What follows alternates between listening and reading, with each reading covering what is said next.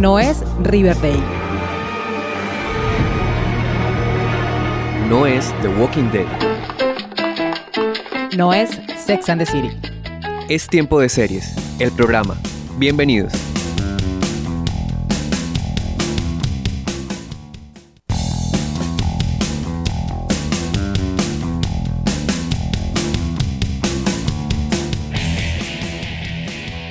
¿Qué tal amigos? Bienvenidos a un nuevo episodio de Tiempo de Series, el programa. Yo soy Catalina Serrano, quien junto a Juan Felipe Bonilla los estaremos acompañando durante esta media hora con lo mejor de la televisión. Hola Juan, un programa más de Tiempo de Series. Hola Cata, así es, un programa más. Y hola también a todos esos apasionados de las series que nos acompañan en cada uno de estos episodios de Tiempo de Series, el programa. La verdad me resulta sorprendente cómo cada día anuncian y aparecen nuevas y nuevas series y nuevas producciones. Abruma. Abruma un poco y uno entra en ese dilema de, bueno, ¿cómo hago para mantenerme al día con las que vengo? Pero también me llaman la atención estas nuevas que están saliendo. ¿Cómo va a ser también para, para poder dedicarles el tiempo y poder verlas? Eh, yo utilizo un sistema muy old fashion de ver televisión eh, y depende con la serie, sobre todo las series que por ejemplo se estrenan en Estados Unidos y tienen el mismo estreno aquí en, en Latinoamérica o en Colombia, es ver un capítulo de una serie diferente cada día. Y los fines de semana dejar para maratonear estas que tienen 6, 8 capítulos máximo. Eh, creo que funciona así para poder abarcar. Pero sí es impresionante la cantidad de series que estrenan cada día cada mes y alcanza uno a abrumarse Ay, no voy a alcanzar a ver todo. Y evidentemente no se alcanza a ver todo, no se alcanza a escuchar todo y no se alcanza a leer todo. Y por esa cantidad de series entonces es que pues este programa existe y es como para darles una recomendación y más como una orientación frente a esas series que definitivamente si no hay que dejar pasar. Entonces pues vámonos de una maratonear.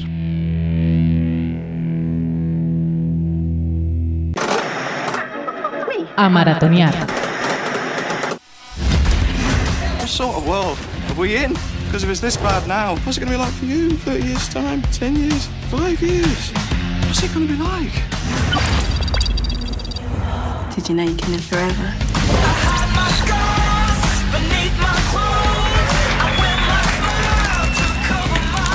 We just keep racing to the next disaster, and I keep wondering, when's it ever going to stop? I do not give a just a housing officer. I know. ring. Escuchamos el tráiler de Years and Years, serie producida por la BBC y HBO, quienes este año nos han traído unas de las mejores series, incluyendo este drama de seis capítulos, protagonizado por Emma Thompson y Rory Kinnear. Tweet that. You don't mind, do you? No.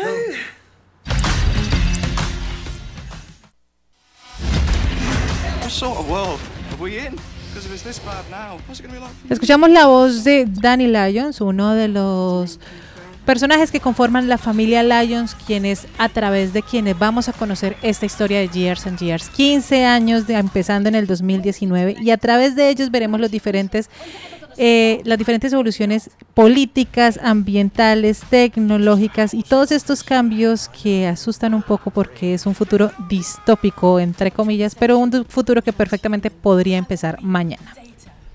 Y no solamente comenzar mañana, sino que realmente si potenciáramos todo lo que estamos viviendo hoy, en este momento, nos da el resultado que nos plantea, que nos plantea esta serie.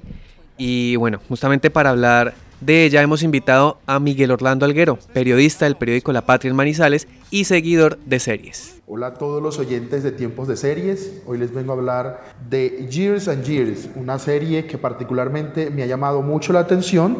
Esta miniserie es de Russell Davis para la BBC de Londres y creo que ha revolucionado a los espectadores por su forma ambiciosa de proponer, de mostrar mediante una narración caótica hacia dónde se dirige la política mundial. Es una muestra corta de seis capítulos de lo que estamos viviendo a través de los miembros de una familia muy particular, la familia Lyons, sus conflictos y sus intereses y sus retos durante 15 años. Ese es el lapso de la serie. Lo que más me pareció interesante, y por eso la considero la serie del año, es porque en la serie veremos cómo la realidad política del Reino Unido y también la internacional son cada vez más inestables, mientras las personas asisten a todos los cambios que ocurren en una sociedad, a nivel tecnológico, a nivel económico y a nivel social. También creo que es un resumen de lo que nos espera si no sabemos votar. Agrego también que hay que verla porque a medida que avanzan los años y los años en la serie,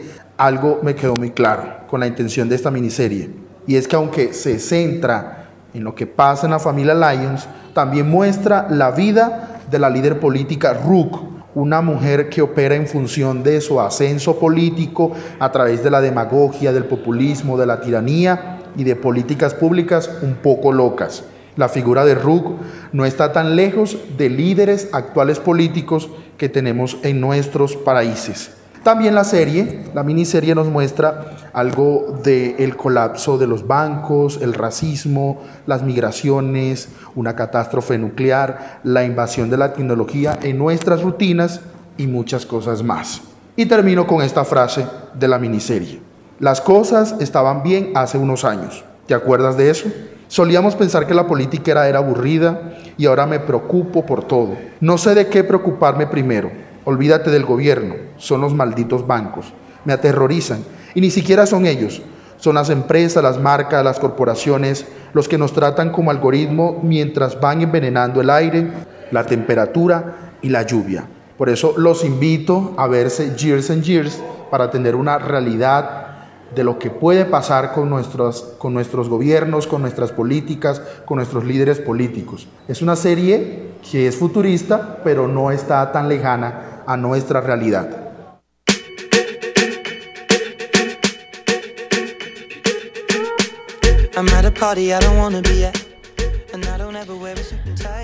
Gracias a Miguel por estar en tiempo de series. Y bueno, respecto a lo que él dice y lo que él menciona, sí, pues la serie es bastante asustadora porque además son 15 años en los que muestra las malas decisiones que hemos tomado como ciudadanos, eh, eligiendo líderes políticos que terminan haciendo locuras y llevando a los países a las diferentes situaciones que vemos en esta en esta serie. Entonces, este personaje de la extrema derecha, Vivian Rook, del que habla del que habla Miguel, que además interpretado fantásticamente por Emma Thompson, es una candidata que se empieza a hacer popular por decir las cosas sin pensar, como lo vemos en muchos de nuestros de nuestros países latinoamericanos y bueno, y del mundo también. En Europa, eh, Inglaterra viene de un Brexit también, entonces hay un ambiente y un clima político que aquí se se pareciera que se exagerara, pero es que pues lo estamos viendo.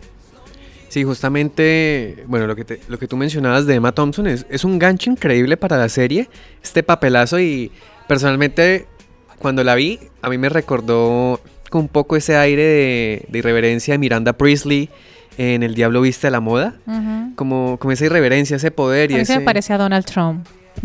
Eh, políticamente sí, pero este, este rol que, que no le tiene miedo a nada y y se enfrenta a las cosas, pero, pero sin medir consecuencias. Realmente es, es esa realidad, como lo decía Miguel, es esa, esa situación de preocupación política de, sí, ok, es, es divertido como un espectador ver, no, sí, pues tan chistoso que este personaje en un debate salga con un comentario de estos, pero...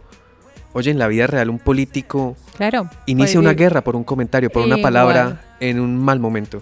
Esta mujer se hace famosa porque en algún momento dice que el conflicto entre Palestina e Israel, esto le vale cinco, no le importa. Y, ¡Ah! y después también termina mencionando que deben, deben hacerse un examen de coeficiente intelectual las personas que vayan a votar. Entonces son todos estos comentarios que encienden también el, el, como los discursos de odio, como los discursos de extrema derecha, que además aquí pues está representado en Vivian Rock, pero más adelante en la serie, uno de los personajes que es un migrante ucraniano, va a decir que no importa los políticos en qué orilla estén, igual los extremos son los mismos y coartan los mismos derechos y, generan una ola de violencia que se ve todo el tiempo.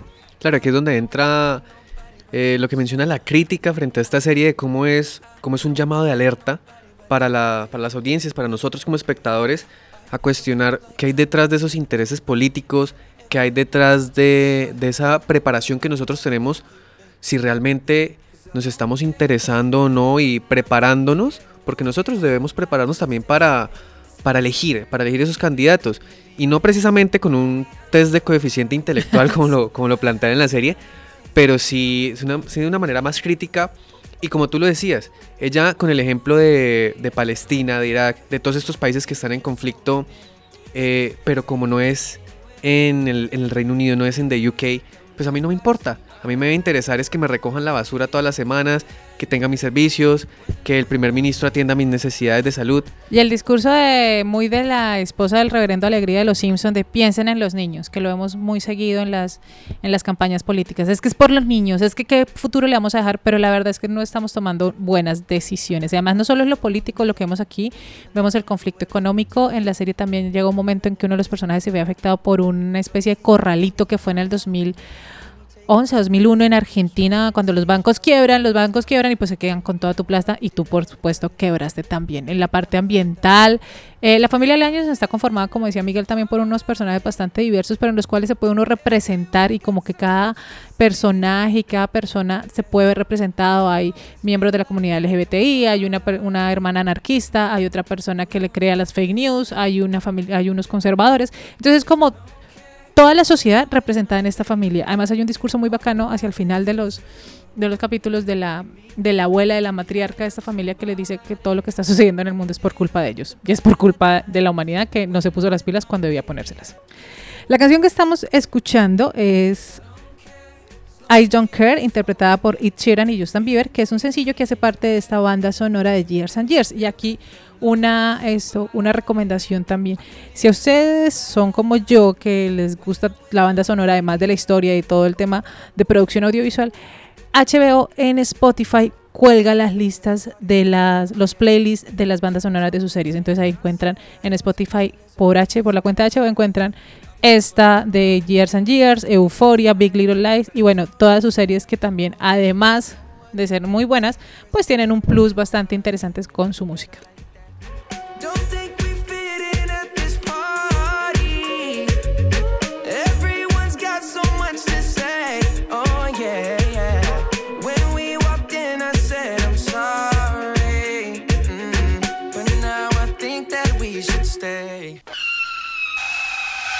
Plot Twist.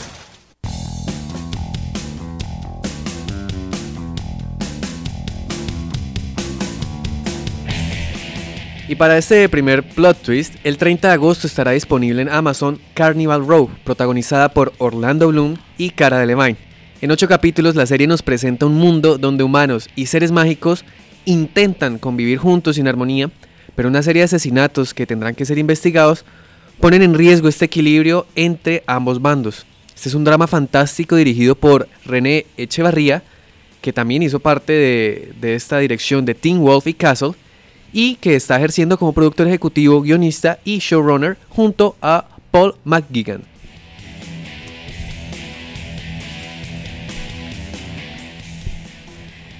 Y continuando con los estrenos en Plot Twist, eh, ya se encuentra disponible en Netflix la serie colombiana Frontera Verde, serie que viaja hasta lo más profundo del Amazonas, en la frontera entre Brasil y Colombia, para seguir a Elena, una agente bogotana que se adentra en la selva para investigar cuatro feminicidios.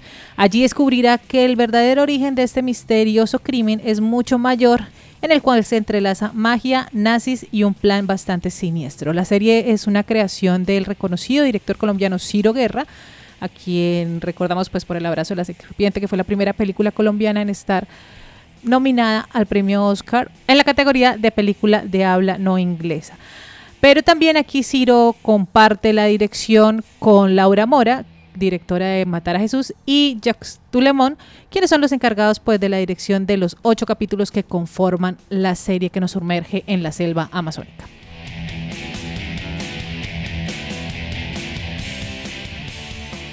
Y hablando de Netflix, el mismo 30 de agosto estrenará The Dark Crystal Age of Resistance, una serie de aventura fantástica de 10 capítulos, precuela de The Dark Crystal, y aquí tres jóvenes descubrirán un secreto que los llevará a rebelarse contra el emperador de, la época en la que están viviendo. Cuenta con la participación de grandes, grandes artistas como lo son Natalie Emanuel, a quien recordamos como Miss Sunday en Juego de Tronos, Mark Hamill, nada más y nada menos que Luke Skywalker, y las fabulosas Lina Headey, la reina Cersei Lannister y la única, inigualable e irrepetible Helena Boham Carter. La serie está dirigida por Jeffrey Addis, Javier Grillo Morshax y Will Matthews.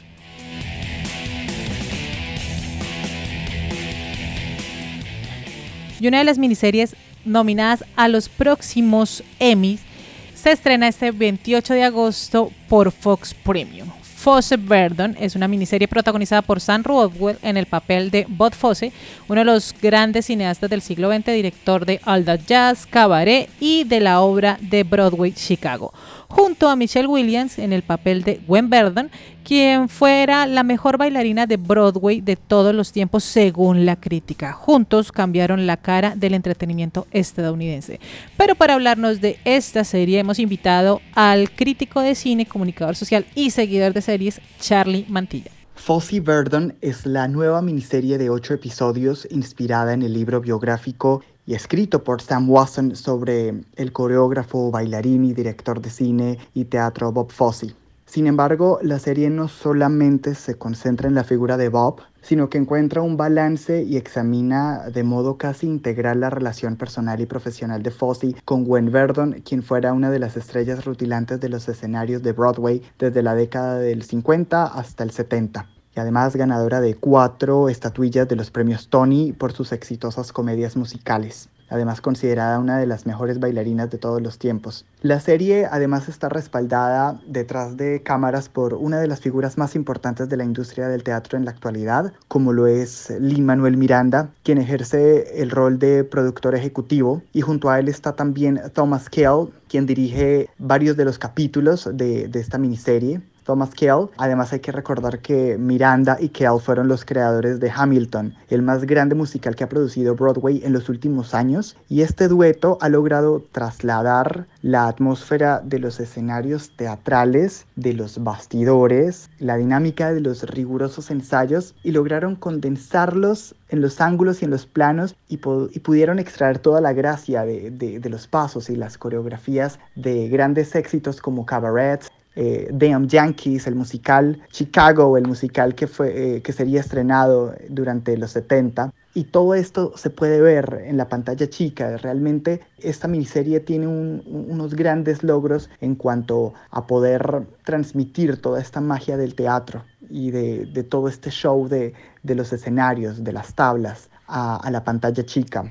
Además, frente a la cámara tenemos a uno de los actores del momento, que además es ganador del Oscar, Sam Rockwell, y a la cuatro veces nominada al premio de la Academia Michelle Williams. Ambos interpretan magistralmente a Bob Fosse y a Gwen Verdon, respectivamente, el trabajo que ambos hicieron tanto en la manera como pudieron darle físicamente vida a estas dos grandes leyendas de Broadway, incluso va más allá porque pudieron eh, trasladar toda la cuestión de, de, los altos y, los bajas que tuvo eh, la relación entre, entre Bob Fosse y Gwen Verdon. Eh, además que la serie explora no solamente, digamos, el término de, lo que sucedía alrededor de sus carreras, sino también los, altibajos que, habían que había tenido su relación, las, aventuras que había tenido Bob mientras estuvo casado con Gwen Verdon, mientras que en contraste Gwen Verdon, eh, mientras que había sido una de las grandes estrellas de, de, Broadway durante la década de los 50, realmente vio una debacle en su carrera como actriz y como bailarina y realmente se refugió en su rol de madre, mientras que Bob Fosse estaba realmente en la, en la cima de su carrera en los años 70 cuando estaba dirigiendo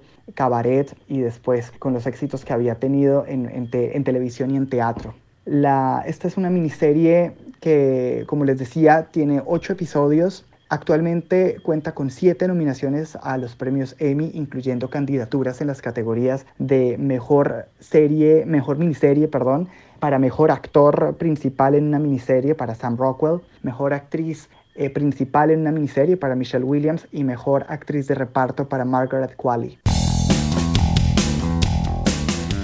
Agradecemos a Charlie Mantilla por esa recomendación y esa completísima reseña de esta serie que como mencionábamos se estrenará la próxima semana el 28 de agosto por Fox Premium, tanto en la plataforma como en el canal. Y el 25 de agosto la BBC estrena la quinta temporada de Peaky Blinders, serie de drama donde la familia Shelby, utiliza esta banda de gángsters para tomar el poder en una Bretaña que está destruida tras la Gran Guerra. En esta quinta temporada estaremos situados en la crisis económica de 1929 y los precios que el protagonista Thomas Shelby deberá pagar para poder mantenerse en el poder.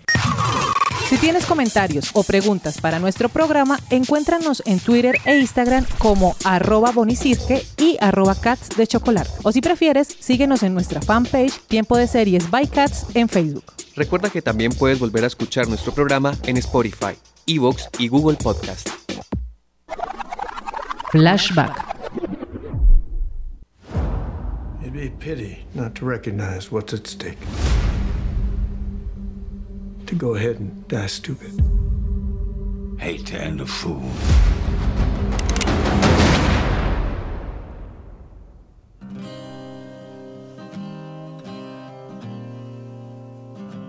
It's a pleasure to see you again.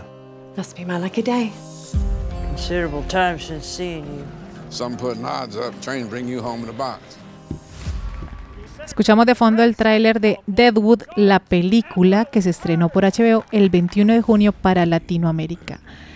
Y ustedes dirán, pero una película en tiempo de series, pues sí, porque este es un cierre que llevan esperando por mucho tiempo los seguidores de Deadwood, la serie que se estrenó y que pues emitió su último capítulo en el 2004, hace 15 años. La historia que se nos cuenta en este cierre se desarrolla 10 años después de los últimos acontecimientos vistos en la serie original y en esta oportunidad la historia se ubica a finales del siglo XIX y se centra en cómo ha cambiado la comunidad de Deadwood ahora que Dakota del Sur ha adquirido la categoría de Estado en Estados Unidos.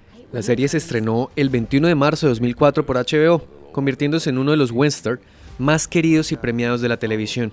Durante las tres temporadas que estuvo al aire, la serie estuvo nominada 28 veces a los Emmy, ganando 8 estatuillas y un Globo de Oro. En los 36 capítulos emitidos entre el 2004 y 2006, se nos presenta Deadwood como un asentamiento polvoriento y sin ley, un pueblo en la mitad de la América salvaje que estará en permanente construcción durante las tres temporadas. La historia se ubica en el último tercio del siglo XIX, en plena fiebre del oro, y hasta allí llegan individuos de todo tipo, atraídos por la codicia o porque no tienen una opción mejor. Es la crónica de una ciudad en formación que se erige de forma anárquica en medio del caos y en la que impera la ley del más fuerte.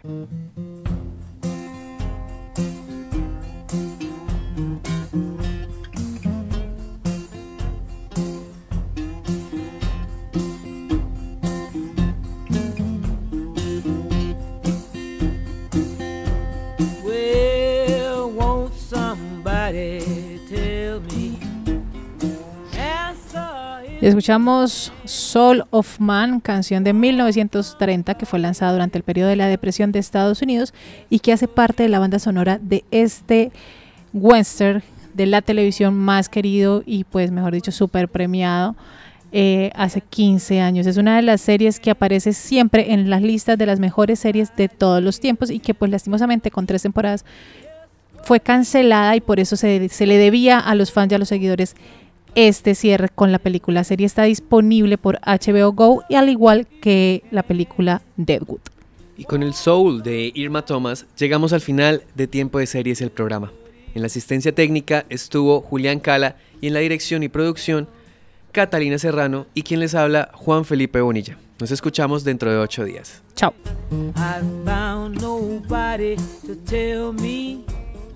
What is the soul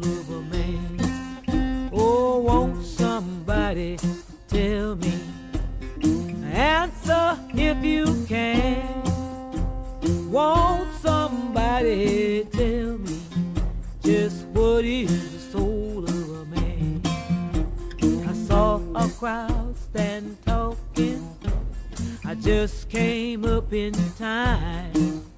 We're teaching the lawyer, the doctor. Well, a man ain't nothing but his mind. Well, won't somebody tell me? Answer if you can.